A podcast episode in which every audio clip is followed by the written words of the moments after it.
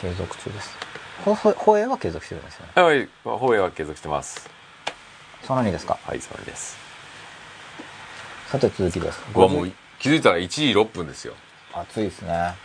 54分前。蓮舫ムーンさん。はい。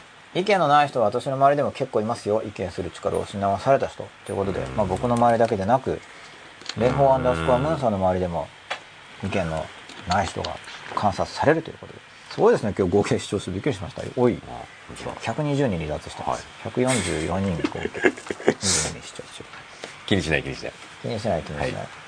小串康さん50分前です。今日の吉永先生のお話の中に懐の深さを感じます。人の心の癖をどう捉え解決していくか教えていただきます。ということです、あなんか嬉しいような言葉を言うような、うん。僕なんか話しているとああなんかまた僕の狭さを生放送しちゃったよみたいなところがあるんですけど、うん。まあそう取ってくださる方もうん。いらっしゃるということで、うん。ありがたいことです、うん。仮面ライダー OO さんトリプル O さん。トリプル3 3 0さん。トリプル3はおかしいですよね。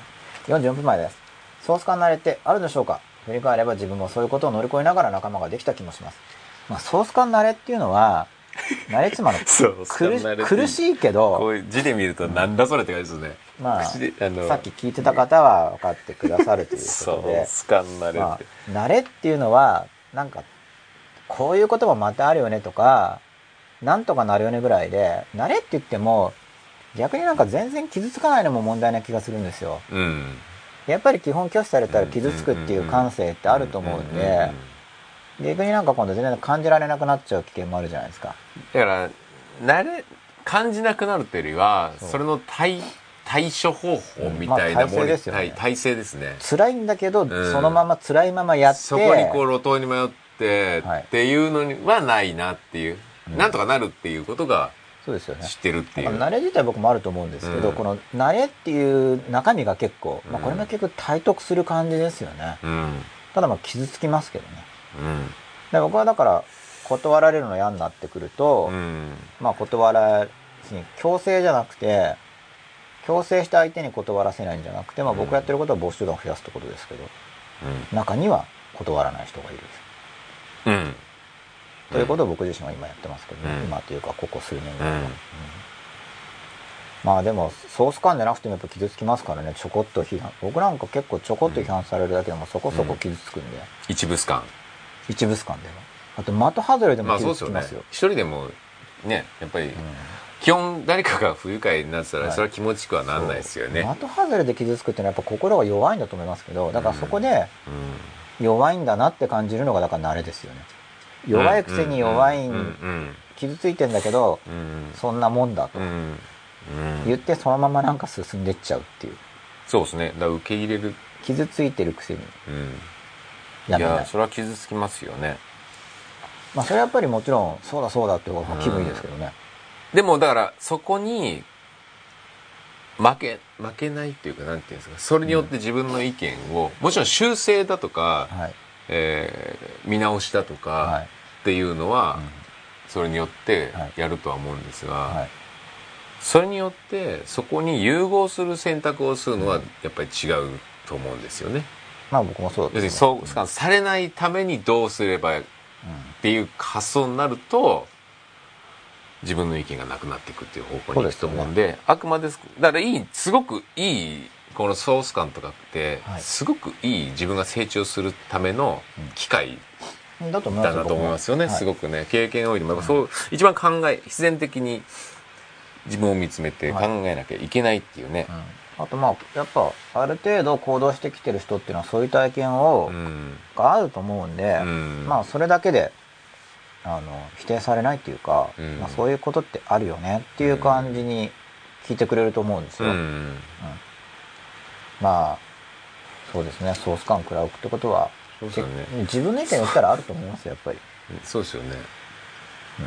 まあお互いにそれで意見が共有で。意見が言えるっていう。まあそれはだから結局自分の意見を言ったってことだからでなんとなくソース感食らう前にも分かる場合もあるわけじゃないですか。言ってみてえ？ってこともあるけど、分かっても言うってこともあるんで20名の方が見てくださってるんでソース感食らってないですよ大丈夫ですよ、これゼロってことですもんね、うんでもこれのソース感の方が痛いですよ僕は これ結局って144人に出してるわけじゃないですか。だからその、これ44ソース感ですかその4、5人とかその場の人だから、割と全国に向けてやってますからね。より、より来ますよね。うわみたいな。今のところは大丈夫ですよ。で本当これありがたいですよ。ありがたいですよ。1時11分ですからね。続いてますからね。これだから水曜日の1時11分ですから。これもさっきの詩の話じゃないけど、わかんないわけじゃないですか。はい始めた時とか。見てくれるかわかんないし。だって吉田さんもやってくれるかもわかんないし、一応。はいまあでも、結局これもだから結構続いてるうちに、あ、吉田さん本当やってくれるんだ。まあ吉田さんからもそうだと思いますけど、うん吉田さんから本当に来るみたいな。は10時過ぎたけど来るのかなやめたかなって思いながらも、あ、はい来たみたいな。はいだんだんなんか、来ることに対する信頼感がい。うん。育ちますよね。うん。やっぱそれもなんか時間をかけて育つもので。それもそう、それもなんか、うん、まあ慣れですよね。慣れですね。こ。れ途中であのやめたら結構もう笑えるレベルですよね。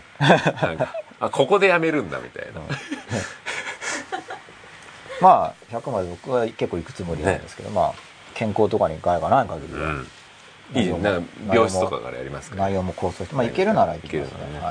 内容は構想してます。はいまあ、だから見てくださってる方ありがたいし、当然、時間かけてくださってる人に、うんまあ、役に立つようにと思ってうんやってるんですけど、一応僕としては役に立ちそうなことを言言おうとしているつもりなわけですね。はいそうしないと続けられないですからね。はいなんてバカなことやってるんだ自分はって思っちゃうんで。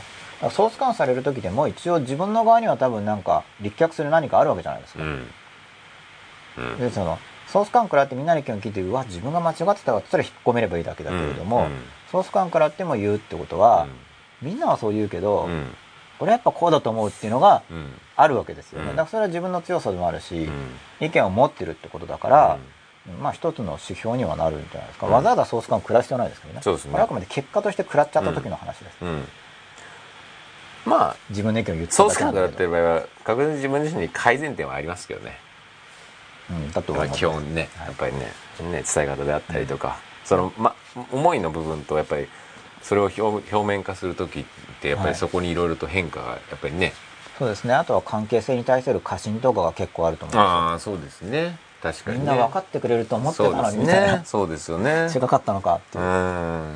あそれはありますよね。それは結局自分がなんか勘違いしてたってことじゃないですか。そうですね。だから仲間だと思えば思うほどそこに陥る場合がありますよね。友達だと思ったから、細部への気配りが足りなくなってたとかね、はい。ちょっと横柄になってたとかははいあるでしょうね、結構仲良くなるとそういうとこはありますよねなんかねありますね。うん、まあその極め方恋人同士は夫婦関係とかも、はい多分そうなるんでしょうね、はい怠惰になってしまうっていうね、そうですね。だだからまあそういうのでやっぱり結局何でも、まあしっかりやれば。やっぱりここであるっていうことをうんベースに置くっていうのははい。重要かなって気がしますよね。まあどこかで偉くなくちゃいけないっていう感じだと思うんですけど、うん100%偉くなることはできないけど、うんまあ、環境を保つとかもある種の偉さじゃないですか。仕事するのも偉さだし、勉強するのも偉さだし、うんまあ、親が子供たち偉さって偉いねっていう、例えばお手伝いして偉いねみたいな、そういう偉さなんはいですよ。はなんかその人の偉さがどっかにないって、選ぶるって意味じゃなくて。うんうんそういう偉さを継続していかないと、うんうんやっぱもともと怠惰だから、やっぱそのお手伝いして偉いねっていうその偉さですよ。うんその人の偉さをね継続していかないと、結局衰退していっちゃうんで何でもうんエネルギー注がないことは。そうですよね。だからもうそうだからまあそれを無意識にできるようにやっぱり人間力を高めたいだあ、まあそうですねやんなきゃってお金骨の骨の髄まで習慣化して。そう。もうそれは良き人間になるしかないのが一番やっぱり楽ら楽っていう表現が良いわかん人になですけど。ないれたらすごいですよ。うん。だから本当に良い人になれれば、大体人望出るじゃないですか、多分。そうですよね。だ早期が一番でも自由じゃないですか。もうありのままでいってその行動が周りにもあけあの悪い影響を与えずいい影響を与えられるっていうのが、そして講師先生80歳の自慢の時ですよ。そうだからまあ70でしたっけ？70ぐらいになっていいだからそれはやっぱやっぱ良き人生ですよ。好き勝手やってもノリを超えなくなるそうですか？らそうですよね。それですよね。それ相当すごいですよ。やっぱそういうじいちゃん最高じゃないですか。本当だとしたら。は普通好き勝手やったら相当自堕落っていういかはつくづく俗物になりますよいね。そうですよ。や好き勝手にやったら。っぱりだから我慢してるんじゃなくて好き勝手がはい。ノリを超えないそうなんで。そうですよ、まあ皮肉っぽい人は老化したからだって言いますけど当然そういう意味じゃないですからね。それじいちゃんになったら好き勝手やったってノリも超えないよと、うん。皮肉っぽい人は言いますけど、うん。うんそれだったら多分歴史に残ってないと思うんで。うん。やっぱ一応周りの人が見てお前がそれ言うかみたいな人だとしたら残んない気がするんですよ、まあ、たまには偶像化されることもあると思うんですけどまあまあわかんないですけどね、うん。一応僕としてはあれだけ話題の人なんで、やっぱり周りの人があなんかすごいなっていうふうに感じさせる人だったと一応、まあ、これ信じてるだけなんですけどね、うん。実動わかんないですから、まあ、僕はね目指す姿ではあ。りますけど、うんね。うんいい人になれたらやばいですね。いい人だったらやばいですよ。多分すごい楽だと思うんですよ人生。うん。いい人ですかやっぱそそこに行かないと、ら、うん、やっぱ自分に嫌なところあるからこっちも向かってきたりしてで向かってくると相手も嫌で嫌なわけじゃないですか、不快感が、相手が不快だったら向こうも嫌ですからね。いい人はすごいですねらいい人だその次元じゃない次元に行けるわけじゃないですか。もうそことか。あそうもうだから雲の雲の上ですよね。空なんかそうじゃないですか。皆さん機も嫌悪くしてるかもしれないけどうっていう感じですよね。そう。そこすらもう目に入ってこないっていう,、まあそういう言い方じゃないと思うけどいい人だから。そうですね。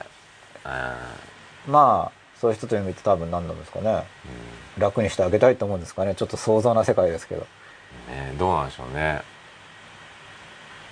なんかもうそう聞こえてこないじゃないですか。もう普通に生きてるって？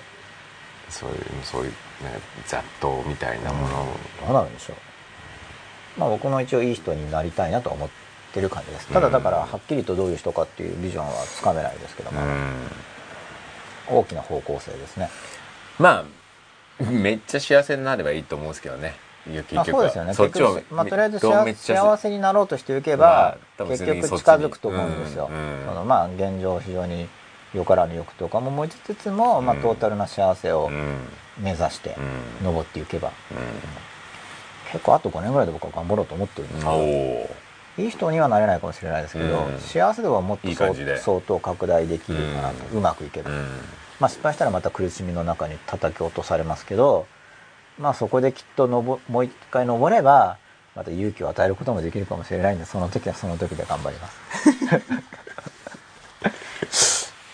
やっぱ這い上がるっていうのはでも勇気を与えますよね。よなんかーうん。あ大丈夫なんだみたいうん。なそういう意味で、この野郎生き返ってきたかって怒る人がいても這い上がるべきだと思いますけどね。うん。ああなるほどねゾンビみたいな感じで。そこの人は上がるけど、ん。やっぱ勇気を与えれるから、うん。実例で、うん。そうですね。幸せになるってやっぱ大事だと思いますよ、うん。そうしないとなんか企業の舐め合いみたいになっちゃうから。そうですね。舐め合いが必要な時はそうやって自分を慰めますけど、うん。しかしやっぱりそれこそ応急措置であって、うん。そこでずっととどまってたら幸せじゃないですから,、うん。結局なんか普通に幸せになるしかないんで、うん。結構しあまあこのパートコの中でも言いましたけど、うん幸せになろうと思ってるっていうのは大事だと思うんですよ。そうですね。いやそれはすごい重要だと思うんですよ。なるんだって決めていること。その時点でそこそこ幸せですからね、もうそのそこ思った時点で。意外とだからそのやりたいことがない人とかってなんかもうそもそもその幸せになるぞっていうより抽象的なレベルでも決意してないと思うんで、うん。そうですよね。あと子供の時に言うと大人にバカにされたりもするんですようん。絶対幸せになるんだとか言っても、うん。お前そんなのなれるわけないだろうん。みたいにうん。なんか言うんですよ不用意な大人が、でもねそういうのにもめげず幸せになるなんで幸せっていう授業がないんですかね？といやー怪しいからですかね。うんそうでしょうね。怪しいですよね一応科目であったらなんか。だからそれはまあ単なる学校に対する不信感なんですけど。いやそのもうそうだからそうそれが怪しいっていうのをまずもう変えましょうよ。いやでもだから幸せそうに見えない人が作る科目だから怪しいんだと思うんですよ。うん。だって先生幸せそうじゃないのにみたいな。そうですね。すっごい欺瞞っぽいなって子供心に思いそうなんですけど。道徳とかでも結構思いましたからね。ただだ道徳は早いじゃないですか。先生がやってなくても言ってることが正しければやらなきゃいけないなみたいな納得のさせ方でしたけどね。いや道徳を学ばなきゃいけないのははい。大人じゃないですか、はい。子供が学ぶべきは幸せだと思いますね、なんかそういうなんか倫理観とかはい。道徳とかってはい。全然後じゃないですか、うんまあ子供だから僕は素朴な感性がまず大事だと思うんですよ、うんね。知識でこれがいいことと悪いことだっていう以前に、感覚的に感覚的にそうですよね。これはひどい、うん。これは優しいってその感覚を育てるようにちょっと試みないと、みんなも本当に今フィクションに行きがちなんで、うん。言葉化しようとしますけど、うん。とりあえず素朴に例えば動物いじめたらかわいそうっていうその動物をいじめたらかわいそうでしょって、まあ、言い聞かせる面もありますけど、うんまあ、それが作用してるのかもしれないけどどっちにしても感性が育ってないと、うん。話にならないと思うんですよね。だから教育ってなんかネガティブなことの押し付けな感じがしません？ネガティブですか？なんかこうしなきゃなんだどっちかってなんかこう人生がつまんなくなるようなこと。ああそれはだから下手な教育なんでしょうね、うん。やっぱり本来は可能性を開いて可能性でめっちゃ楽しいですからやっぱっていう、人間で良かったって思えるのが大事だと思いますけど、うん。そのしかも良かったっていうのが他と比較しなんか他を悪くひどく思うんじゃなく単に自分がそうだからってことですよね、うんうん。そうしないと他と比較してだと、うん。他の動物バカにすることになっちゃうじゃないですか、うん。そうだから不安勉強しないと将来なんとかだとか、うん。そういうんじゃなくって勉強した方がこんな楽しくなっちゃうよっていうのが正解正しいじゃないですか、まあそうですよね、うん、こんな世界広がるよですよね、はいそれも別に就就職の選択肢が広がるとかじゃなくって、なんかそれと本当なんかかわ学もかわいそうになっちゃうそうやっぱり。そんなちっこいもんじゃないと思うよっていう、ね。やっぱりもっと子供の本当に純粋なうんはい。心をくすぐるような伝え方っていっぱいあるじゃないですか、はい。そんなそうなんかこう持っていきたいですよね。なんか変わる気は僕はするんですけどね、うん。教育に関しては結構考えてる人でまだまだやるれるなんかいっぱいあるから面白い業界ですよね。そういう意味ではね。うん、なんか日本は良くなれそうな気がすごくしますけど。おおそうですね。そうだから本当なんかどっち転んでもおかしくない感じするんです、うんうん。だから悪くなったとしてもなんかやっぱりねって感じがするし、うんうんうん。良くなったとしてもあなんか確かにそんな感じだったみたいな、なんかどっちに行っても今んとこあり得るぐらいな感じだと思うんですよ、うんなんかもっと状況がひどくなればもううん。なんかうん。もうダメだってなるかもしれないけど今はなんかうん。と良くなることもありそうな感じ、うん。どっちにもいけそうな気がするんで、うん全体としては。でもそういうなんかすごく変換期っていうんですか？な感じはしますよね。なんかその。そうですね。だからどっち行くかはまた今後多分見えて面白いきそうな。面白いとこですよね今ね道が選べる感じだと思いますよ、うん。個人レベルでも選べるしうん。全体としてもなんかまあうん。全体の前に選ぶっていうよりはまあうん。結果として個人から見たら結果としてって感じになると思いまけど。です個人レベルでどこを選ぶかっていうのはすごく重要になってくると思いますよね。今相当選べるタイミングだと思いますね。ね。時代的に、まあ、こういろいろ激動でシャッフルされると思うんで立場が、うんうん。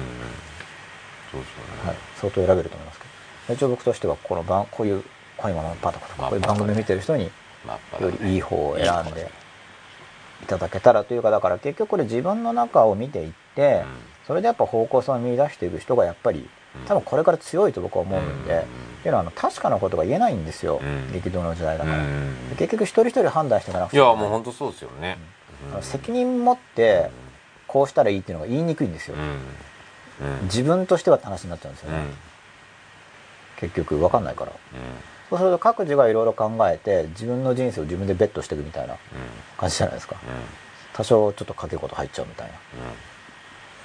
まあだから幸せになりましょうぐらいにしかしか言えないって感じですよね。そうそれだったら共有できるわけです。共有ですよね。ぼやっと共有っていや僕不幸が好きですっていうまあ言う言う人もいなくはないか。そうまあそういう人にはだからまあか場合によっては植え付けるわけですよね。好きな人ねそういう意味ではね。うん。それはやっぱりちょっとまあ。幸せがいいよみたいに、まあ、もし聞いてくれれば、うん。それがはじ、ね。弾かれすぎれば、うんやっぱり理解共感から入んないといけないんでまあその気持ちを、まあそうだよね。からやっぱ相手の現実に立ってそうだよねから入ってくるんですけど。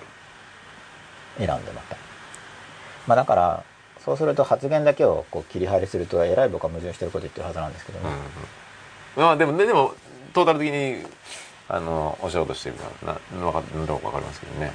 うんまあだから大事だと思いますよ、うん。自分のコアな部分からメッセージを出していけるように、うん。で勉強するとまた考え方も変わる、っていうかうん。変わるような勉強じゃなかったら勉強になってない気がする。だからその人間的成長と並行して学習していくと、やっぱり同じもの読んでても全然やっぱ違うじゃないですか、そこのそね。言ってることが。見えてきたりとか、うん。あそういうこと言ってたのっていうのありますよね、はい。はいだからやっぱりよよその段階によって全然本当に読み取るところが変わってくるっていうのはありますよね、あります。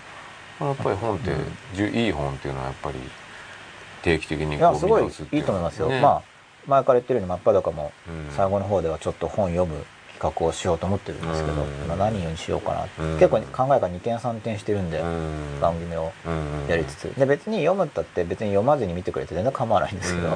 構わないって皮肉でも何でもなくてうん。全然本当全然 OK だし、うん。まあそれでちょうどいい機会だからって言ってまあ、読んでくれる人はうん。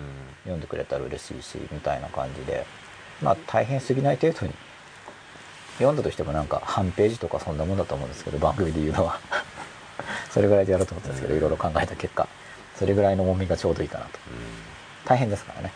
大変なことはまた苦しくなっちゃうんで、はい。面白いと思える程度がいいかなと幸せを感じれる感じ。幸せを感じる感じで予定してます。1時間前です。ラブラギさん。後輩の仕事を注意した時何ヶ月も打ち合わせの席ランチの席で目を合わせてもらえない攻撃を受けました。気にしてないふりをして引き続き必要があれば注意してました。そのうち普通になりましたがしんどかったし気にしてないふりがいるのか舐められないように。私の方が強者なのでもっと言い方に気をつけなくてはいけないのかと結構悩みました。ということで、まあ後輩に注意したら根に持たれたと。どうしますよ吉田さんこんな時。うんいやーもうそれはいっぱいありますよ、僕ほらこういう感あんまないじゃないですか、う僕自身の経験んでは、いやもう注意とかしない方がいい、注 意しないでいきます。根に持たれちゃうし。まあ注意しないというかはい。だやっぱ自分の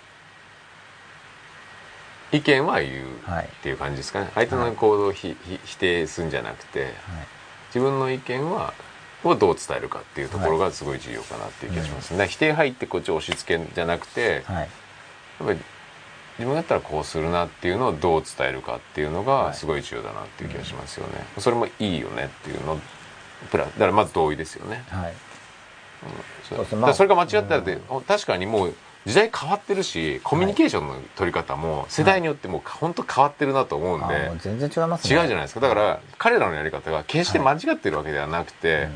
それこそやっぱり自分のし視点価値観だったりコミュニケーションの取り方にとは違うという感覚であって、はい。別に彼らが間違ってるわけうんじゃない。はいと思うんですよね、だからまずそこを学ぶっていうのも結構重要になってきてるなまあっていう,、そうですね、まあ、時代の流れとしては昔の年功序列は、まあ、下が上のスタンダードに合わせるなんですけど、うん。まあ、今はそのむしろ下のスタンダードを理解して、うん。そこに入っていけるうん。人が重宝されるというか、だと思いますよね。そういうそこはね。うん。で僕もどちらかというと体育会系で育ってるので、はい。まあそっちに最初行っちゃったんですよ。合わせろ。やっぱりそういう概念で、はい。えーなってましたけど、はい。もう今そこは完全に切り替えましたね、そうそれじゃあもうね。あのよくなんない柔軟性はありますね。そうですね。意外に柔軟性あるなっていうふうにはい。自分でも最近思いますね、俺柔軟性あるなみたいな。うん。でもそれもだ柔軟なら逆にはい。あの自分である意味こう選択してきたから、はい。結構簡単に変えれるっていうのはいもこれからすごい重要だなと思まあうんですよ、そうですね。うん。本当激動の時代だから柔軟性がないと。昨日と今日で言ってることが真逆ってすごい重要だと思いますよ。時代変わっちゃいますからねで真っ裸でも多分はい。そうじゃないですか。多分10回前とか20回前と言ってること時の思ってることをうん。言うと。だそれが別に何の恥ずかしいこともないし、まあでも本当変化の早い時代はそうじゃないと、うん。なんか取っといたらその時また時代変わってるみたいな。そうですね。それぐらいのペースだと思うんで、うん早い方がいいと思います。だからそこもなんか日本の古い考えだと、はい。そんない男たるものを一度なんか口にしたものは守らなきゃいけないみたいななんかあるじゃないですか、そう言われる、ふーんって感じですね。そうだそれが重要ですよね。ふーんっていうねいや、その主張にはちょっとふーんって感じですね。そう。それが重いいですよね。だふーん、いや、だってそう言うけど、まあやれたらすごいなっていう感じです。でも結構色濃く残ってるなっていうそのそういったのが、表面化してない分のはい。中でそれぞれの中に結構なんかもう埋め込まれてるものがあるかなっていう気がしますよね、まあ不自由ですよね。もちろん発言に責任ってあると思いますけど、うん。まあそれはもちろん、どのような、例えば契約書とかの責任ってまた普通に言葉で責任のレベルが違うと思うんで、まあ責任のレベルを意識しながら発言するそうで。すね。だからそれは何に基づいてるかっていうところで、まあ役人の人とかだったら詩人として発言しますみたいなこと言うのはそれはもうやっぱ責任を気にしてるからですよね。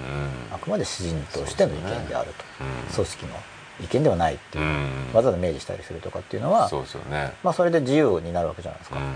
だからまあ男たるものっていうかいや男っていうのはだからいつも男なわけでっていうことですね。ちょっとへりくつっぽいですけど、うん。いやいやそうですよね、これは責任取れるっていうところでやっぱ取らなきゃいけないと思いますけど、うん。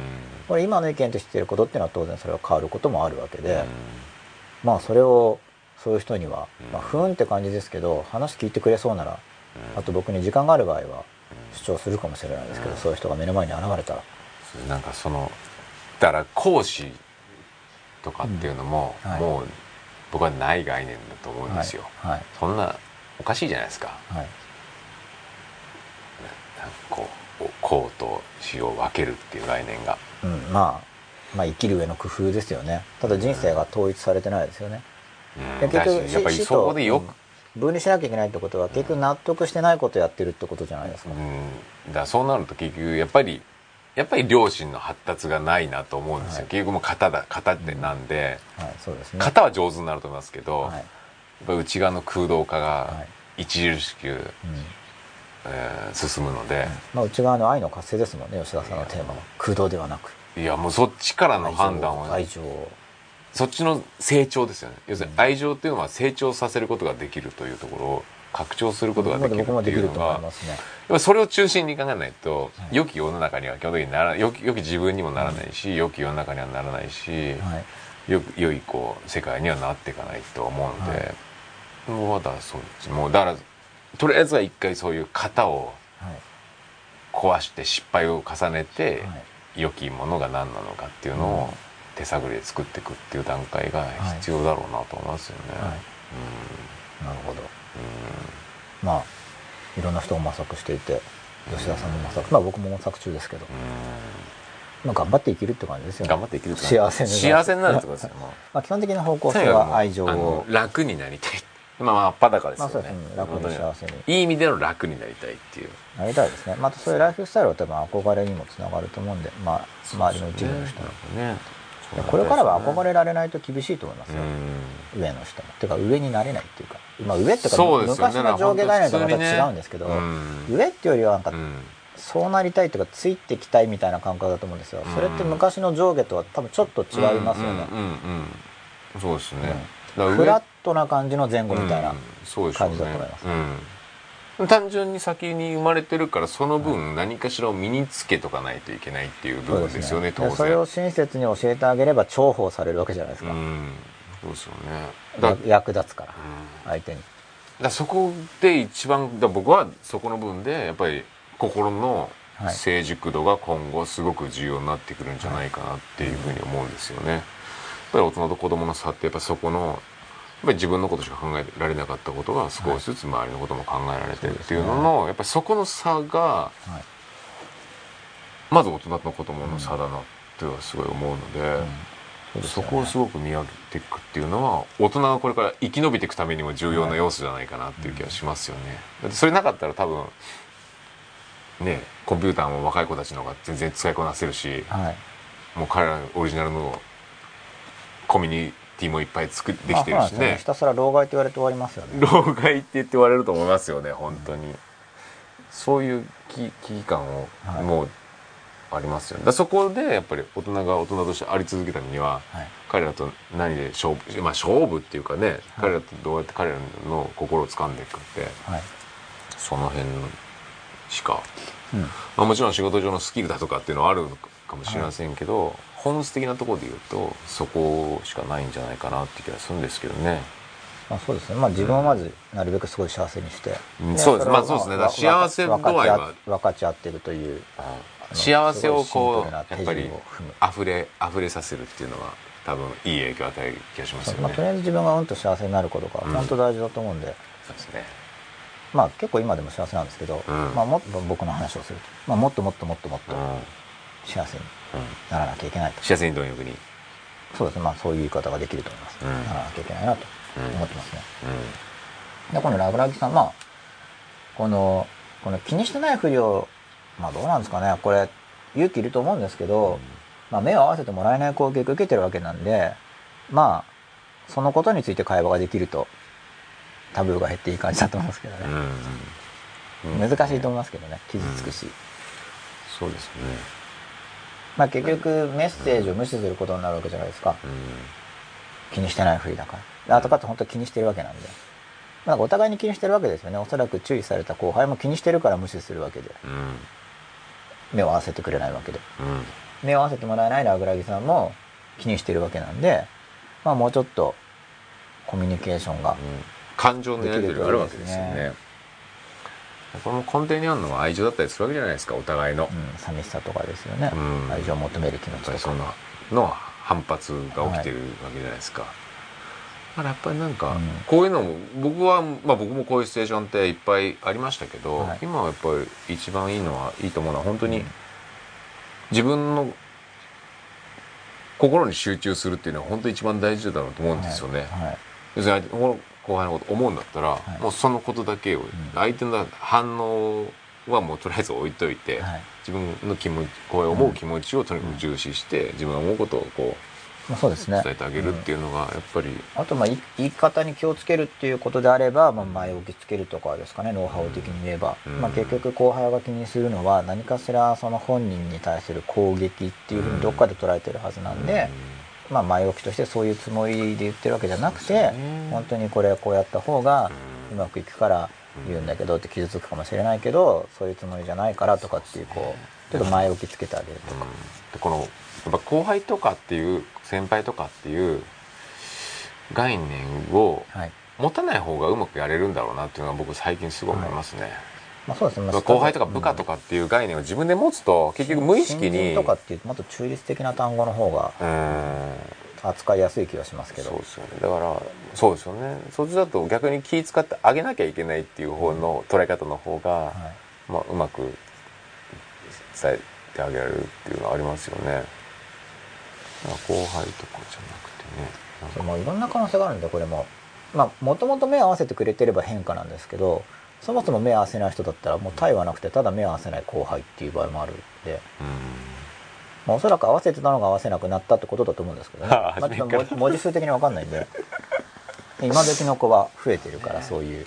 そもそも目を合わせないしそもそも挨拶しない。別に傷ついてるとかじゃなくて単にそういうライフ初めからそもそも。ライフスタイルがいちいち目合わせないあの他人とみたいな。あの職場じゃなくランチだから。挨拶とか そういう場合は別に向こうは気にしてないと思うんですけど合わせてたの挨拶してて目合わせてた人がうん。注意してから変化してる場合はなんか向こうも傷ついてますけど、うん。まあ、そういうライフスタイルの場合も今時ありますからね、本当時代変わってきて、いやだってランチですから、まああとはこうもうしもう他の見方としてはこれはもう先輩に歯向かってるわけですから、はい。ある意味では。はい意志力を発揮してるわけですよ後輩も。そうですね。いいじゃないですか、うん。それは。頼もしい。うん。能力を見てあげそうですね。後輩も自分のやっぱりるいいねふてぶてね。そうですよね。やるね。結構それも重要だなと思うんですよ、ねみたいな。っていう、まあ、本当に先輩ならばそういう後輩のそういう姿をやっぱり認めてあげるっていうのもはい。一つあるんじゃないかなと思いますけどね、まあ言いにくいことがあるんだったらどんどん言わせてあげてもいいと思いますけどね、うん。傷つくけど言ってみたいな、うんなんか傷つかないから言ってごらんって言うとまた傷ついたりするんで、傷つくけどちょっと耐えるから言ってとかって、いいじゃないですか攻撃力、耐えきれなくなったら言うからって。その時やめてね。みたいこう直接なんか？な言いたいこと言ってもらっていろいろ出てくる場合ありますからね。こんなあったかみたいな。うん。ありますね。ま あ一応頑張ってなかなか落ちますよねが頑張って聞くけど、は傷つくんだけどまあ言ってみたいな一応知りたい気持ちもあるから、はいだただできれば、まあ、そ言ってるうちににってたみたいな言ってるうちに興奮してくるかもしれないけど ちょっとストップって言ったらやめてくれたら嬉しいなみたいな感じとしては。いいですよねそのサンドバッグ状態。で一応分かり合っていかないといけないんで、うん。まあでもそういうのもすごくだからありがたいですよね。そうやって言ってくれるっていうでまたマイナス言われるとその言ってくれた子に反感を感じるわけじゃないですか、うんこれは反理性的なわけじゃないですか、うん。本当だったら、うん。正直に言ってくれる子の方が偉いわけじゃないですか、うん。しかもこっちが頼んでればなおさらですよ、しかしう、ん。うま世渡りうまくやってて思ってるけど陰口しか言わないことを正直に言ってくれる子がいた時に、うん。やっぱ正直に言ってくれた子の方に怒りが生じるわけですよ、うん。うん。一時的にはまそだうそれをまた反発して反応が。それをまた自分で見て対処していかないといけないですよね、うん。これは反発が生じてるけど、うんこれは自分の原始的なうん。よからぬ反応が出ていて、うん。いやこれ言ってくれた子の方が、カチャカチャカチャカチャ。みそうたいなね。こっち言ってくれた方がいやいんだよみたいにその原始的な反応に対してちょっと対処していかなくちゃいけないっていう、うんまあそこまで読んで言ってもらうって感じですよね傷ついた上にうん言ってくれた人に対しておそらく怒りと恨みは出るだろうとうんしかしそれを乗り越えるうんつもりって思って聞かないと、でもそれはありがたい話だってその人に対してその人の良くないところを言うっていやそうなんですよ。ありがたい話かなりなわけですよその言う側も勇気もいるしエネルギーも使うじゃないですか。そうなんですよ。だそれはもう愛ですよね。そういう意味では。そう本当は。ね、だからその自分の中に生じる反感道を予測して、そこに対して先ほどの吉田さんのようなロジックをうん。自分に聞かせうん、て、先にねあらかじめその受ける。これは愛なんだと。これ愛なんだ愛なんだっつってこう殴られるみたい自な分の側は怒るんですけどね。しかしそれ自分で頼んどいて怒るってなんだこれはとか思いつつ なんかもうそういう変な反応回路が入ってるわけですよ、うんうん。うん。でも長期的に見ればすごいそれはプラスになりますからね。うん。それで自分はだから器大きければ、うん。まあ、それこそさっきの慣れじゃないけど、うん。だんだん大丈夫になっていくわけじゃないですか、うん。言われ慣れて、うん。もうそのまんま一回前はひっくり返す必要があったのにだんだんもうちょっと自然に、うん。まあ、あんまりそれでまた怒るけれども、うんうん。しかしその怒りが理不尽だということで一応理性的には理解していて、うんうんで前だったら怒ったところが怒らず、うん。そっかって言ってうん。聞ける時に自分も自分の成長をその過去の怒りを覚えてるから、うん。これ前だったらこの時点で相当カチンときたぞっていうのが、意外となんかそっかって聞けるとそうですね。自分自身でなんかちょっと成長したかなって思えるし、だから不完全であるっていうことをやっぱ受け止めとくって本当に重要かなって気がしますよね。うんまあ、本当不完全ですからね、本当どうでもただいいこと今成長中っていうのをやっぱりずっと思い続けるのが、そうですよね、うんそうすればあれだす。確かにっていうのでそうなんですよ。採用させていただきますっていうのでなんていう。んですかね成長。栄養成長にできちゃう。栄養にできちゃうみたいな。本当それが幸せですよね。でそうするとやった昨日より良くなっちゃったっていうのをねうん。やっぱり日々感じてるってすごく幸せなことだなっていうのが。まあそんな感じするんですよ、うん。で完全には至れないと思うんです。けど多分どっかに敷地はあって、うん。ある程度まで成長すると、その普通の現世に対する対処とかだったら、まあ、大体大丈夫かなっていうゾーンがなんかある気がするんですよね、うん。もちろん工事は無限だから、うん。不完全は不完全だけど、まあ、でも大体大丈夫っていうなんか安心感、僕とかまだ今今もちろん大体は大丈夫なんだけど、僕がさっき言ったような意味のところにまだ達してないんですよ、まだすごい要するに未熟さがちょっと残ってるんじゃなくて、なんかそあまりにも相当あるという実感が今の状況なんですけど、どちらかっていうと少なくなったかなっていうのがそのうん。傲慢だからそう思うんじゃなくて、実際そういう場所はなんか行ける気がするんですよ、完全は無理でももうそれはなんか自分の感じるもう、やっぱり本当素直な幸せ感覚とかやっぱりこうじ反応であったりとかその自分以外の見方とか。なんか自分で自分に感心するような反応が出てくるっていうなんかそうですよねだからのがあり得ると思うんですよ。そこそうですよね。だからそれが本当の良心の発達だと思うんですよやっぱり。意識意識的な自分が自分の無意識的な反応にびっくりしちゃうみたいな、うん。ええー、っていう。すごいねみたいな いい人じゃんみたいにちょっと自分でびっくりしちゃうみたいな。そこ感動するみたいなね、なんかそういうのありますよね。なれる気がするんですけどでね多分ね涙もろくなるとかでも多分そういうのの一環もあるだろうなっていうのはありますよね、うん。だからそこをどんどんだ本当そこを求めれば求めるほど、やっぱりいろんな批判であったりとかっていうのを本当素直に、はい。ほん本当に感謝もうよりもっとなるんだろうなっていう、はい。であそうかもっと改善できるなっていうのがずっと続くっていうのが、まあ、成長し続けられる、うん、大物ですよね。だからやっぱ昨日青かったなっていうのがはい。すごく僕は理想な一日の過ごし方なんだろうな、まあそうですよね。ね。成長したってことですかうらね、ん。毎日そんな一日を過ごせばとりあえず OK なんだろうなっていうのが思いますよね、いやとりあえず OK とか毎日過ごしたら僕は相当すごいと思いますけど、うんそうね、うんとりあえずっていうか。なんかねうわ昨日の意見恥ずかしいみたいのをなんかちょっと毎日子供だったなみたいな。そうですね。うん。そんなのが重要。な気がしますね。まあ日々成長っていうのは日々成長。まあ、多分可能だと思うんですよ。日々成長は要かするになりの幸せなんでよね。です日々成長すると。そうですよね。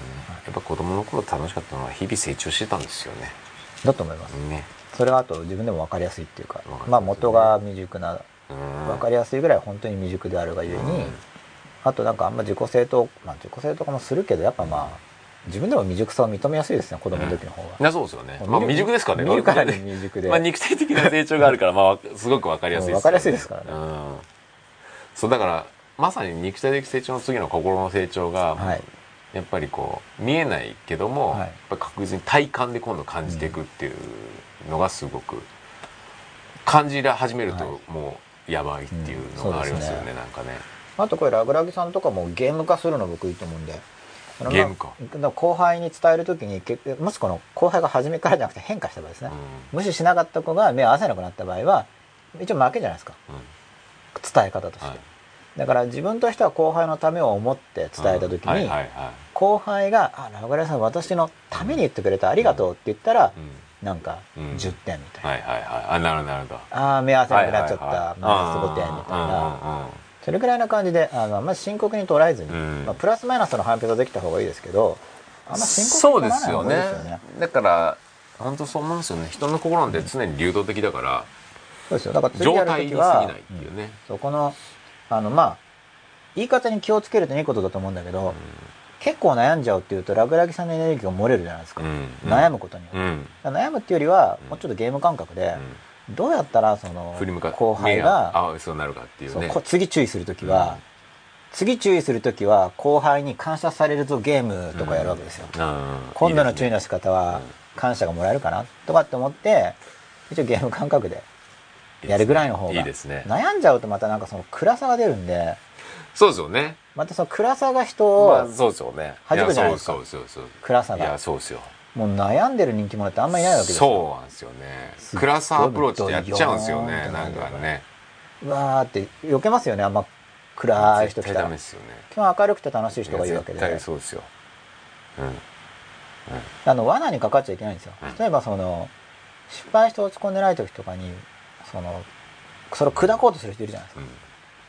もっと落ち込めみたいな、うんうん。多分それ罠なんですよ、うんもしそいつの言うことを聞いて落ち込んだとするとその人は満足して離れていくんですよ、やっぱなんで気になるかって言ったら楽しそうだから気になってるわけなんで、攻撃してくる人がいたらあ羨ましいんだなっていうのが多分実際合ってると思うんで、うん。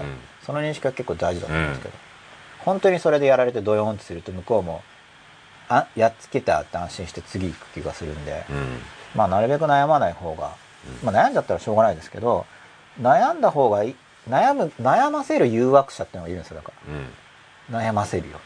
それに引っかかると自分が弱くなっちゃうんで。そうですよね。だからただのやり方の失敗に過ぎないじゃないですか。だからはい。そのやり方とこ心の部分が結構混同しちゃうと人間って悩みに入るじゃないですか。ゲームでいいと思うんですよね。ね。人生ゲームじゃないみたいに潰しにかかる人そうですがいるから。よ。だから基本的にねやっぱり自分の心は良き心はあって、あとはやり方が下手くそなだけだっていう捉え方でこれをただ単にいろいろ試行錯誤しながらっていうのは、だからなんかとかね自分の命の軽さみたいなこと大事だと思ってる。んですようんもちろん人命は大事だから、うんうんそれは殺したり殺人とかいけないんだけど、うんでもその観点だけだと重くなるんで、うん。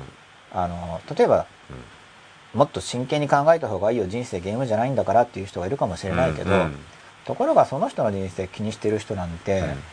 まあいないんですよ、いたとしても、うんせいぜい10人とかぐらいしか、うんうんでまあ名前見ました。ら何十億人も人がいるわけじゃないですか。でましてや未来の人とかいるわけじゃないですか。もう存在すら知られてないっていうのが実際の姿であって、うん。それぐらい軽い存在なわけですから、うん。それはなんかあんまり、まあ、もちろん自分の中で大事にするんだけどだからそそこの両面性大命は大事だし自分だから大事なんですけど大事っていう側面しか捉えてないとひたすら重くなっていくんでてかもう本当嘘のように軽いわけですよ嘘のように軽いですよ。その自分は深刻だけどまあ多分、まあ、僕思ってるのは多分200キロ先の人は気にしてないなとか、うん。まあそれはそう練習してたわけ。ど自分が自分を重視しすぎるから。でも事実としてまあ今は本出したから若干増えたけれどもだだとしてもほとんどの人は知らないですよ。もう認識すらされてないかやらそうですよ。もう恨むどころかいること知らないですから。それぐらい軽いんで実際は。いやかもう本当そうですよね。もう本当全だって然関係ない感じですよ。島田紳介がいきなり辞めたって、はい。何テレビは回る 回り続けですから。あんだけも重要人物でも。うもうね芸能人の本当にトップの、はい。本当にいきなりじゃないですか、もうねなんか、まあそれで軒並みテレビ局が潰れたりとかしないというとですよ 全然埋ね。め合わせできちゃうぐらいじゃないですか、だからそうだから僕もそそこの命の軽さっていうのは逆にし、幸せに生きるための実は重要な、そう両方大事なんですよね、うん。軽いだけでもダメ。だ両面性を理解して、で軽さを知ることによりよりまた深さも知るみたいなのあるんだろそうなっていう。両方ですね、うん。一見矛盾してるんですそうなんですよね。そうしないと悩んじゃうと思うんですよ。それでバンジーなんですよ。軽いから。ピョーンと。そのなんかそこのなんか楽楽しそうだな、要するにそこを体感できるなんかなんかぼバンジーってなんかちょっとそんなのと。でも確かにあれはだから本能的には絶対怖いわけじゃないですか、うん。普通だったら、落ちるっていうのは、だからそこに行くわけだからその本能的な反応に反してるわけで、うやっぱなんかちょっと象徴的な行為だと思いますよ。ん、なんかね、だって飛ばないですから基本的には。うん、そうですよね、だからそういうだからその儀式として大人の儀式っていうのはなんとなく分かるんですよ、僕も分かる。なんかよくできてるなと、ね今の形骸化した成人式とはもう格が違いますよね、格が違いますよね。全然なんか大人たるものの。儀式になってないですからね今。日本では。ですよね。なんなんのはかそこに何なんかこうあるなって。いう、休暇儀礼になってないですよね。は今の日本のやつは、いいやもう全く意味ないですよね。うん、なんか普段の食事会とどう違うんだぐらいの勢い。同窓会ですよ同窓会。そんな感じですよね、うん。通過儀礼になってないですよね、集団同窓会ですよ、そうするとやっぱり大人になるきまあその、昔からあちこちの文化圏であるわけじゃないですか、うん。通過儀礼っていうのが一応日本もあるんだけど、うん。まあ似て非なりにされてしまったって感じですよね。そうですね。だそういった文化はいいよなんか本当の価値ある文化はこう残してすごい昔からあちこちであるわけだから、うん。多分本来本来っていうか、人間が普通に生きていく時に実際は必要なものな気がするんですけど、そうですよね。昔からやってるわけですからね、うん。そうですよねなんかそういうのはすごく大事に。僕もだから儀式っていうのは大事だと思ってるんですけどね、うん。あの儀式儀式化したって悪い意味で言うじゃないですか。その悪い意味の儀式化した儀式じゃなくて、うん。きちんと機能してる儀式ですよね、うん。つまりそれは儀式を経過することで、うん。心が変わっちゃうわけですよ、うん。それが本当の儀式であるはずで、そうですよね。形骸化してる儀式っていうのはここ心が変わんないわけですよね、人間の心ってなんか変わんないもののはずなのに、うんしっかりした儀式っていうのはなんかそのたかだか数時間とか1日とかで変わってしまうわけなんで、うん。まあ、それは非常にすごいですよ、うん。うん。まあ、結婚式とかも多分そういうもんだと思うんですけどね。そうですよね。それがしっかりした儀式であればやっぱり結婚式って何時間だけ？ど、うん。その前と後では心が変わるのが本来の姿で、なんかあの瀬戸の花嫁みたいなイメージあるじゃないですか。なんかあのなんですかそれは。なんかそういうありません？船に乗ってこう。要するに昔の結婚式っていうのははい。もう家を女の人が自分が今住んできた家をある意味捨てて違う家に行くっていう覚悟があるじゃないですか,、はい。だからこれ完全変わるじゃないですかもう,、はい。もう戻る基本戻らないっていう概念で、でも今はもう戻る戻らないどころか出てもいないみたいな状まあなんかそれがまた形骸化で、うん。まあ、成人式がなくなっちゃったのと同じようなもんで、うん。まあ儀式性が減ってまあだから食事会なんですかね。結局は、やっぱそうすると多分つまんつまんないしやっぱり人間の成長を妨げるまあ昔からある知恵をちょっと減らしちゃうって感じだと思いますけどね、うん。そういう部分は、うん。やっぱり本当の幸せを感じる機会を失うっていう方になるんじゃないかなっていうのはすごい思いますよね。なんか自分の中の現性っていうのもきちんとよく見て、うん。まあさっきみたいなその理不尽な怒りっていうのはそれは対処した方がいい現実性なんですけれども、原始的な感性でもっと活性化してむしろ活用することでうん。人生が生き生きするものもいっぱいあると思うんですよ。うんうんうんだからなんか原始的なものを一概に全部切り捨ててしまうとうん。それもそれでまた不完全な感じになっちゃうと思うんで。うですね。まあ原始的なもののうん。良くない原始的なものはあのうん。分類的じゃないものはうん。それは対処しなきゃいけないけれども原生を活用することでその本来のうん。なんか生物っていうんですか動物っていうんですかね、うん。としての人間としてのこうエネルギーをうん。増やせると思うんで、うん。そういうのを活用した方が知恵だと思いますけどむしろ知恵があると。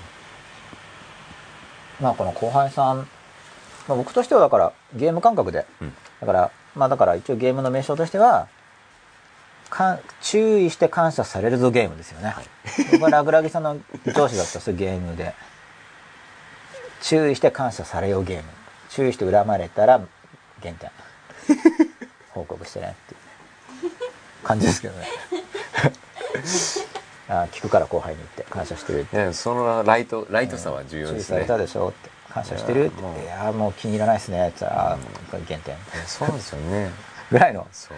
軽さが大事だと思うんですけど。意外にそうだそういう軽さ。要するになんかいい加減な上司とかがなんだかんだ言って意外に好かれてたりするじゃないですか、うん。そういう、まあそういう意味では。ちょうどいい塩梅の軽さなんですよね。そうです。ねもうしょうもないんだけど、そういう感情的な部分で限界をは超えるとついていけなくなりますからね、うん。そのちょうどいい塩梅。ね重すぎず軽すぎず。適当いい意味では適当さが。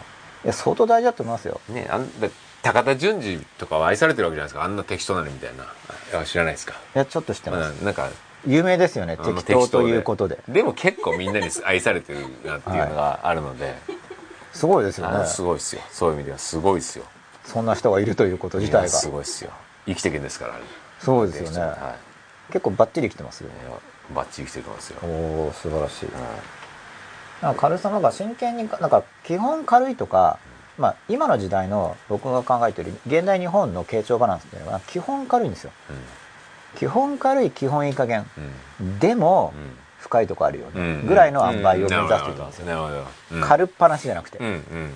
そうですね。なんかバカっぱなしばっかしてるんだけどでも意外といい人だよねみたいなそのうん一応デモの後に軽くそのそうですね。パーセンテージが少ないうん。深みでがちょっと付け足したくなる感じ。なんかめっちゃ笑って最後に一筋ぐらい涙が流れるみたいな、なんかそんな人生がいいんじゃないですかね、それぐらいの傾聴がうん。今の時代に合ってると思うんですよね、うん。全部軽いだけだとなんかさすがにバカでバカっぽくてバカで落ちてしまうので、そうですね。飽きちゃいますね。多分ね、そのなんか微妙そこの塩梅を目指すっていうんですかね、だから注意する時もだから軽いんだけど結局なんかビシッとしてる目もちょっと入ってるみたいな。そうですね。うん。そうですね。そのブレンドをうまく。うん。なんか基本やっぱスパイスは少なめでっていう感じだと思うんですけど今の時代は。うんうん。そうですね。かといってそれがないとうちょっと足りないみたいなイメージでぐらいでやるといいと思うんで、まあゲーム化ですよ。うん。うん。ゲーム時代ですから、でも人生ゲームって結構重要な概念だと思うんで。ああそうですね。で僕はだから反発した方ですからね人生ゲームじゃないんだとか仕事は遊びじゃないんだとかっていやそう言われてですよね。僕は反発していた側なんで。それはあの僕ら世代もそうですから、今日一応反発してて僕がその反発したくせにゲームができなかったらかっこ悪いっていう美意識みたいなのがあるんですよ。ゲームじゃないって言われて反発してたくせにゲームにできなかったら俺は負けだみたいな。でもしかしたら考え方が変わったら変わりますよ。うんやっぱゲームじゃないな、うん。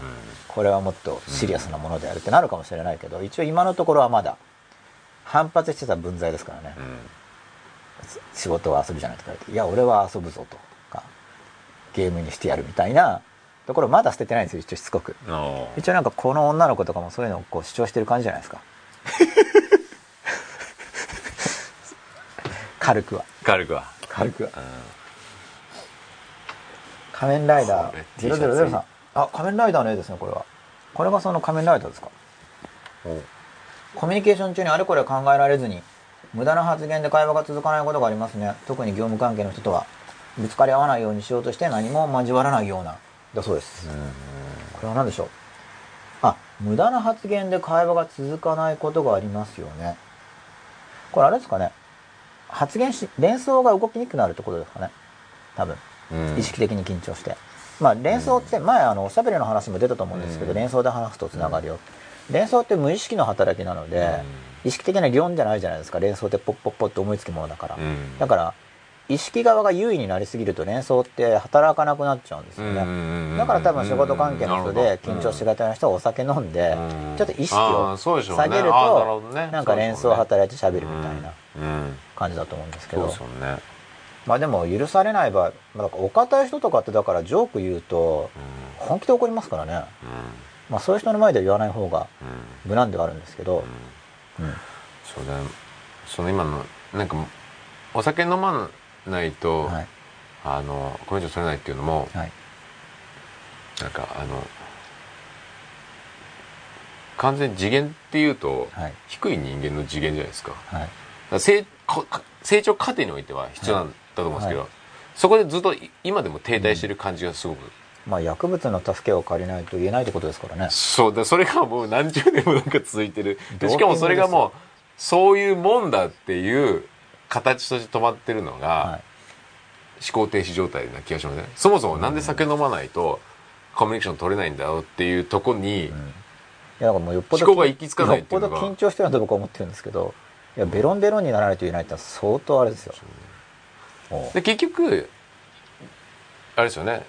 自分の意思じゃなくて普段は要するに公の人間で生きてますっていうのが結局死死での会話い意識でこうガシッとこう自分の無意識をうん。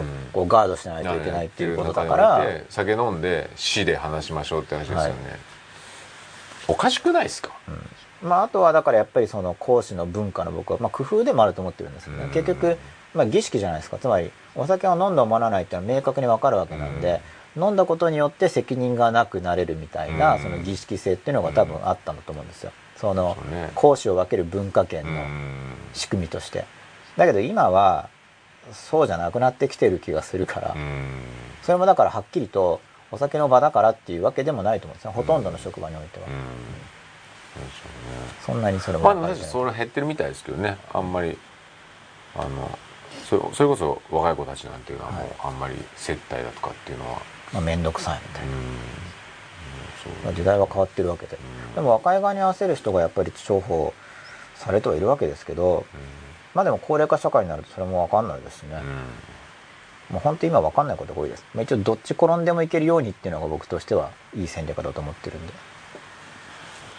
どっち転んでもいいような準備をしておくっていう人が今後生きやすい気がするんですよ、うん。それはどっち転んでもいいぞゲームだと思ってうん。それもなんかどっちかにかけちゃうとまた重いんですよ。あ分かんないわけだから。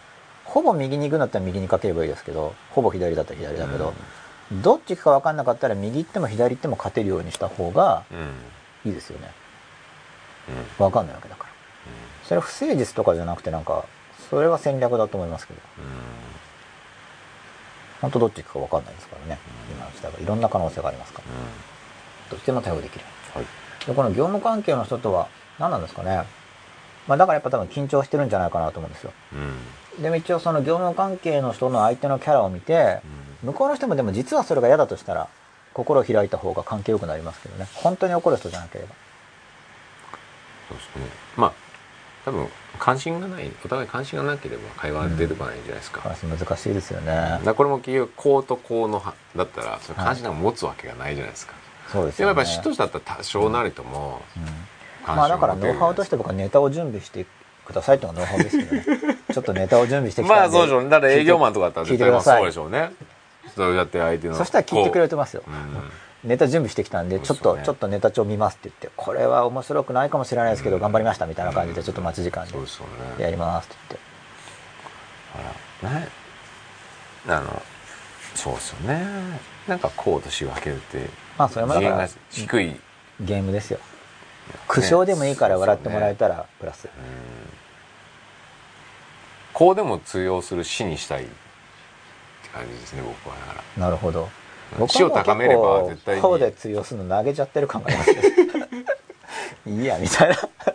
えでもこうこうはあるじゃないですか、うんまあある種のこうですよね、うんまあちょっと小さい範囲のなんで、うん。まあ真剣にこうって言ったらやっぱなんかもっとビシッとしたりとかやっぱしないとうん。まだまだダメかなとまあもしそうなったらだからまあアプローチ変えますけどまあでもそれやるとしたら大変ですね僕は。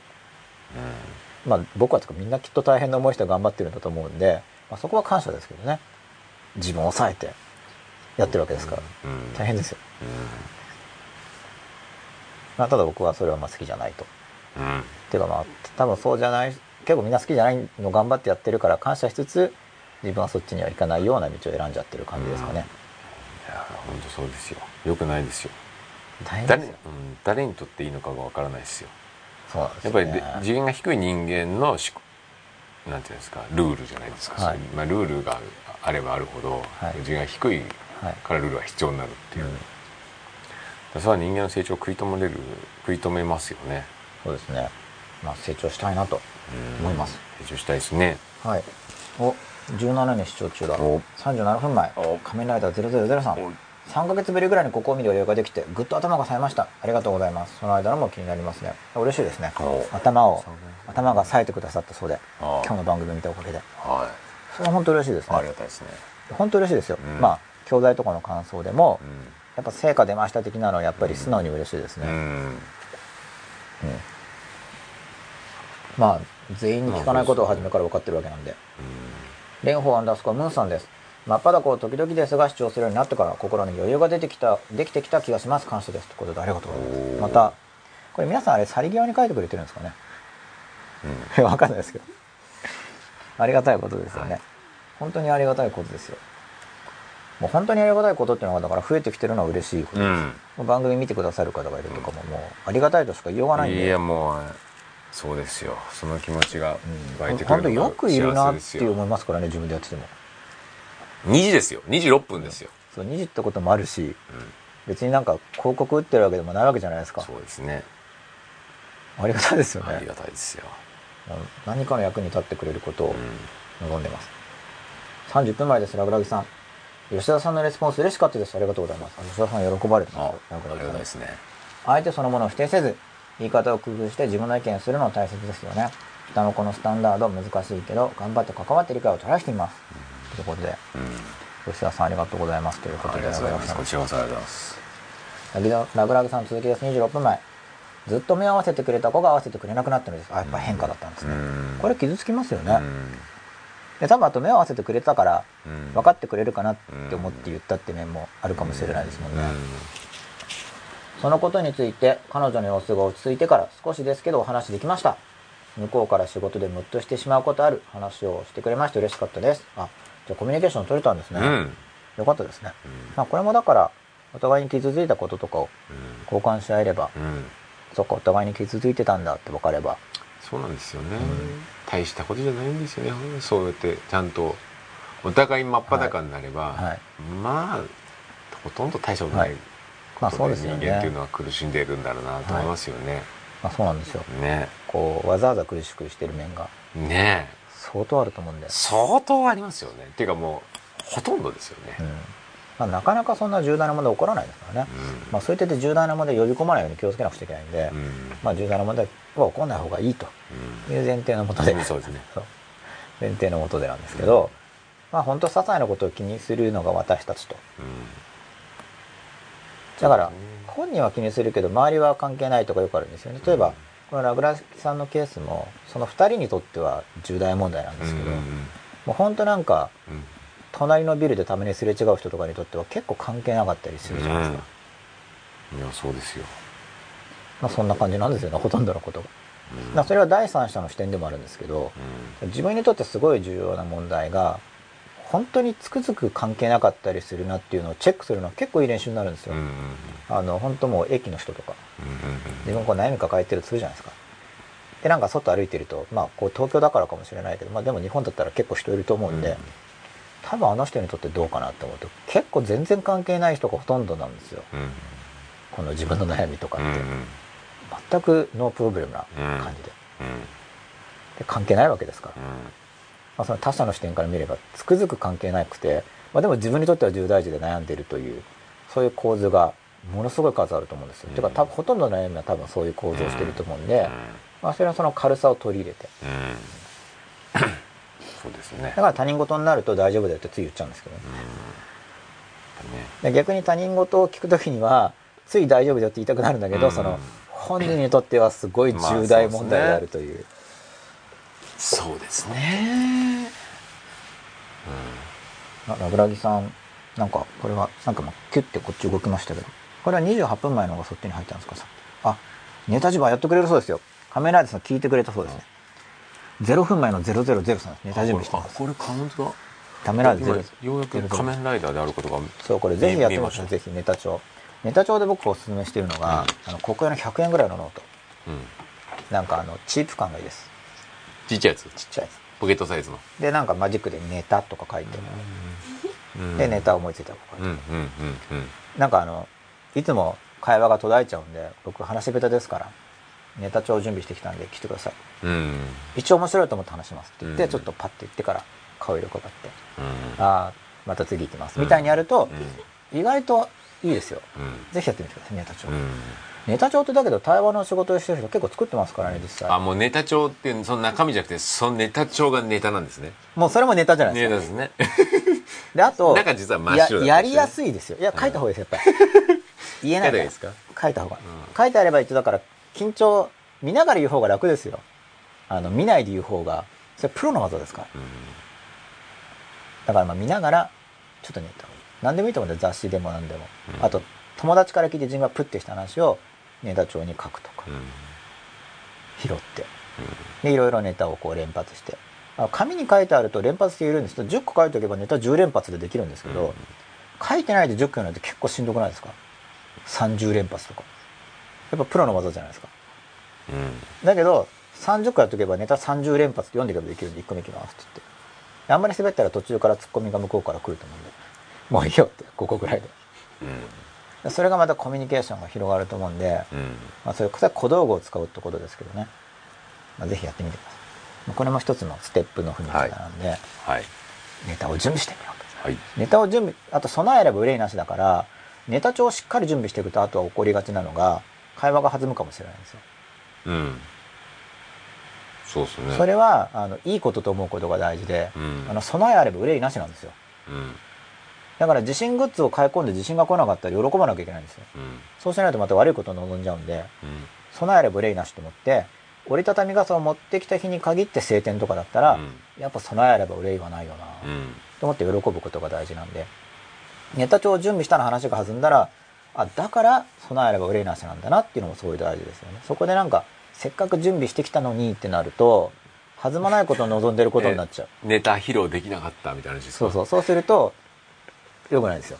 だから備えあれば憂いなしって本当いい格言だと思ってて。でもなんかこの僕の解釈はなんか誤解らしいんですけどね。そういう意味じゃないらしいんですけど。ああ本当の意味では？なんか世の中で使ってる。ちょっと本当わかんないけど。うん。僕が言ってるのは、うん。備えしてると憂いが起こらないよねって意味だと思ってたんで。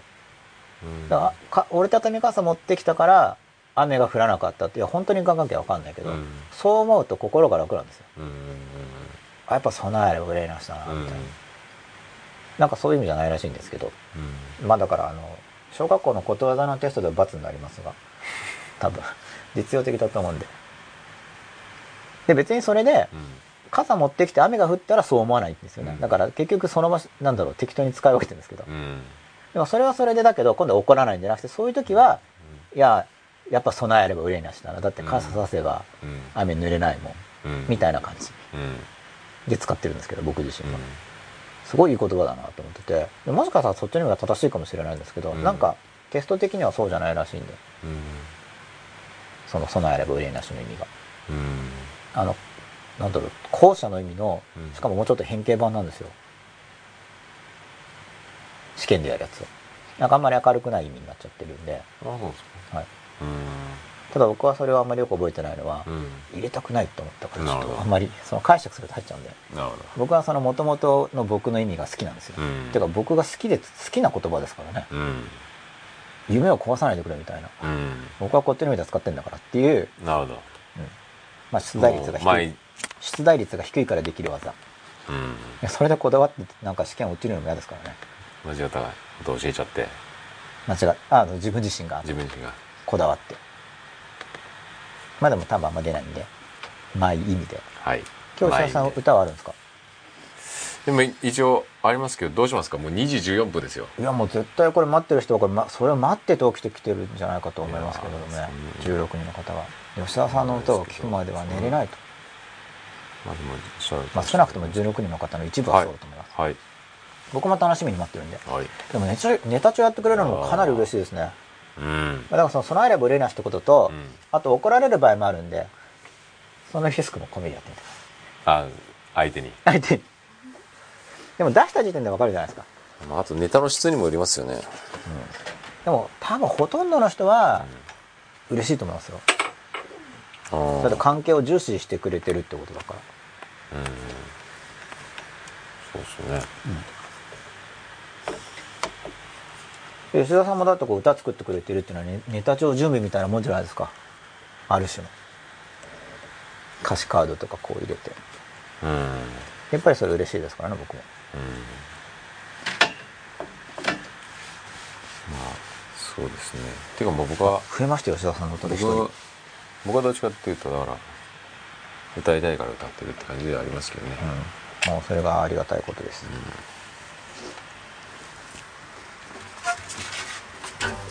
今日はタイトルは何今日はね結構だから今今日の話とまたまたかぶってんじゃないかなっていう、はい。まあていうか大人大人って言ったらですね。タイトルが大人ですか？はい。おおかぶってますね。かぶってます。ていうかそうですね。意識的なのか無意識なのか。はい。今週のテーマは、えー、と揺らぎと植え付けなんで、まあ、そういうまた図式をちょっと気にしながら1週間やっていただけると嬉しいです大人。これはいつ作った歌ですか？昨日。この昨ベースはあって昨日。昨日さっき仕上げですか？仕上げ。出来たてのホイップですか？さっき仕上げ。すごい。なんかかっこいいですねさっき仕上げって。たああああああああああ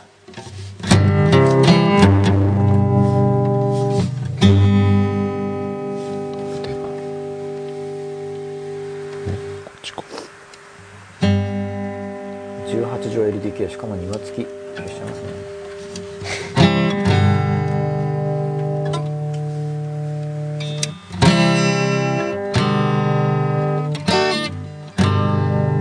ああああ。夜中のライブが盛り上がってきましたね。本当ですよ。2時なんかギターの音ってやっぱなんか盛り上がりますね。なんか始まるぞみたいな感嬉しいですね。じがうん。楽器の力吉田さんの力よし。大人。大人。あ歌詞が見えた。ちょっとね。大人はいませんか？大は大人なんですよね。え？大は大人。大大人です。よし。貸しててくれば。2時17分から。18分ぐらいでしょうかスタートははい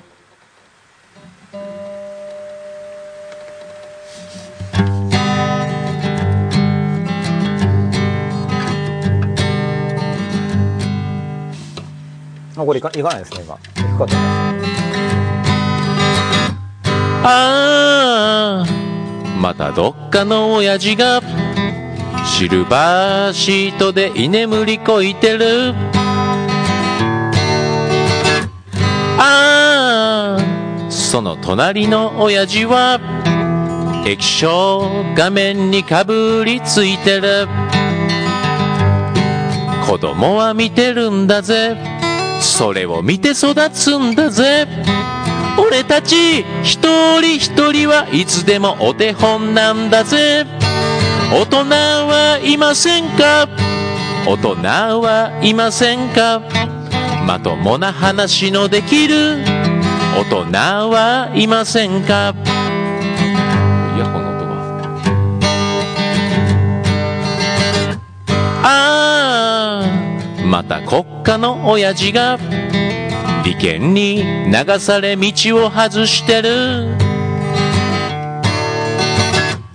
ああその罪が問われれば責任逃れに必死になってる。子供は気づくんだぜ。やる気をそがれるんだぜ。俺たち一人一人は希望か絶望なんだぜ。大人はいませんか？大人はいませんか？まともな話のできる。大人はいませんか？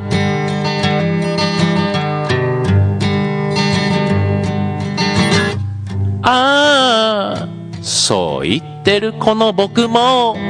こんな歌歌って人のせいにしてる。ああこの世の未来はただ僕らの腕にかかっているのに。子供は変わるんだぜ。意外に素直なんだぜ。俺たち一人一人が変われば変わってくんだぜ。大人はいませんか？大人はいませんか？まともな優しさを持つ。大人はいませんか？大人になりたいな。大人になりたいな。まともな優しさを持つ。大人になりたいな。子供の希望となれる。大人になりたいな。喉がカラカラでした。ありがとうございました。おやすみなさーい。あれ？子供の希望となれる。